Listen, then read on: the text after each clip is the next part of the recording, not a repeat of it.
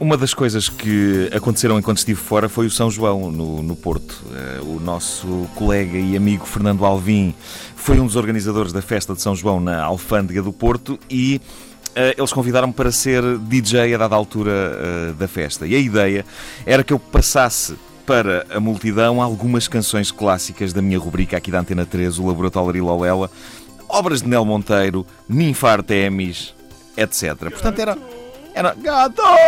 Era, era, chamado, era um DJ set com um conceito. Uh, ora bem, meus amigos, um conselho sincero de quem vos estima: nunca façam sessões de DJ com conceito numa noite em que quase toda a gente está embriagada porque podem morrer. E não estou a exagerar, podem morrer. Uh, a intenção de uma sessão de DJ toda baseada nas canções do Laboratório Lolela era boa porque só a ideia de uma multidão a dançar ao som de Ninfa Artemis é uma coisa sedutora. Acontece que à hora da sessão eh, de DJ, ou seja, perto das duas da manhã, as pessoas querem ouvir coisas que saibam o que é. E, e, apesar de toda a gente ter gritado com grande alegria e fulgor quando eu peguei no microfone e disse Vou passar algumas canções míticas do Laboratório Lolela. As pessoas todas fizeram.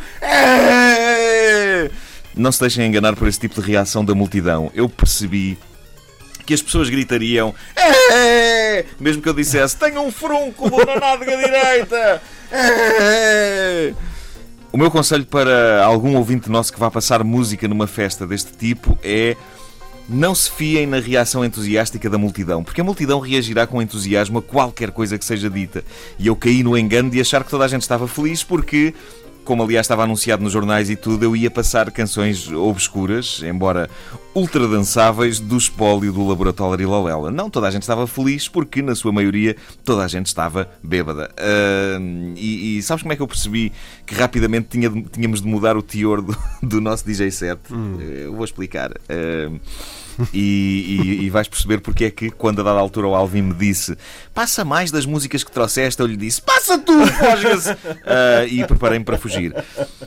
Quando se faz de DJ numa, numa festa destas, uma coisa que uma pessoa sabe que lhe vai acontecer é que lhe vão atirar coisas. Uh, as mais comuns latas de cerveja e garrafas de água. E não façamos confusão, por muito simpático que seja o público, e o público do Porto é fenomenal, as pessoas são incríveis, por muito simpático que seja o público, quando surge a oportunidade de atirar coisas ao gajo que está a passar música, as pessoas atirarão, seja o que for, e se conseguirem abrir a cabeça à dita pessoa, ainda melhor. Não é por mal, atenção, eu compreendo, não é por mal. Estamos a falar de pessoas que, noutra situação e com menos álcool no organismo, seriam incapazes de fazer mal a uma mosca. Uh, pois bem, nós levámos com garrafas de água, sim senhor.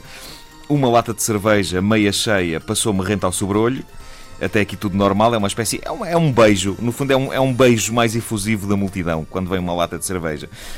Um, o realmente assustador foi que alguém uh, nos atirou uma garrafa de vinho. Uh, uma garrafa de vinho de vidro e meia cheia. Uh, eu quero acreditar que o estado de alcoolemia em que se encontrava o tipo que teve esta ideia era extremo. Uh, tão extremo que possivelmente ele ainda deve estar em coma alcoólico por estes dias. Mas eh, quero aqui dizer a, a, esse senhor, ou a essa senhora, porque não, pode ter sido uma senhora, quero dizer que, é pá, você é um anormal. Pá, você é um anormal. E, e também queria dizer que tiramos as impressões digitais da garrafa e que não descansaremos enquanto não o encontrarmos.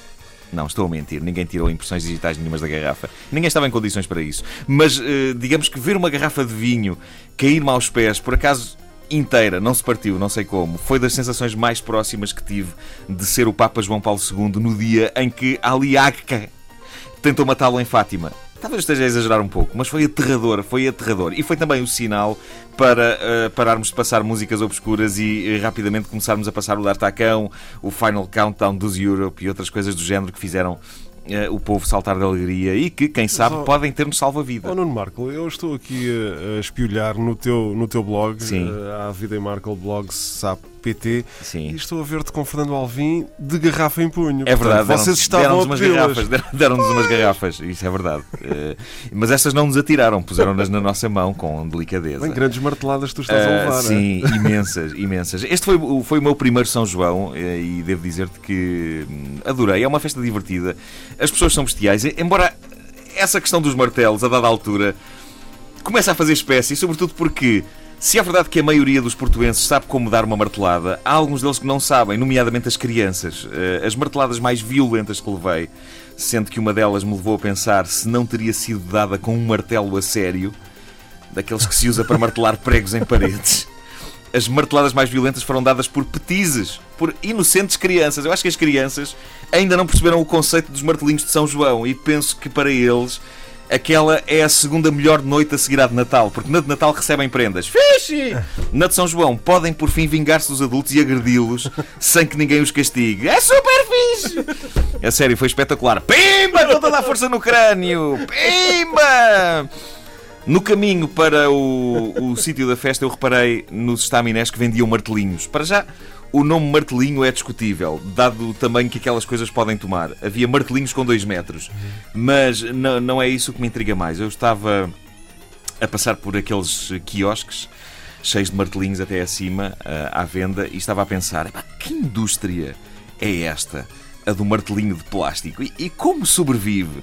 Os enfeites de Natal, epá, esses são comprados por pessoas do mundo inteiro. Uh, do que estamos a falar é de um objeto que é comprado na zona do Porto para utilização numa única noite do ano.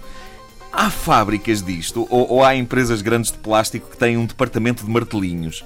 E se sim, qual será a sensação do tipo que é promovido a diretor dessa secção? Eu estou a imaginar, oh Antunes, a partir do mês que vem você vai ser coordenador, hein?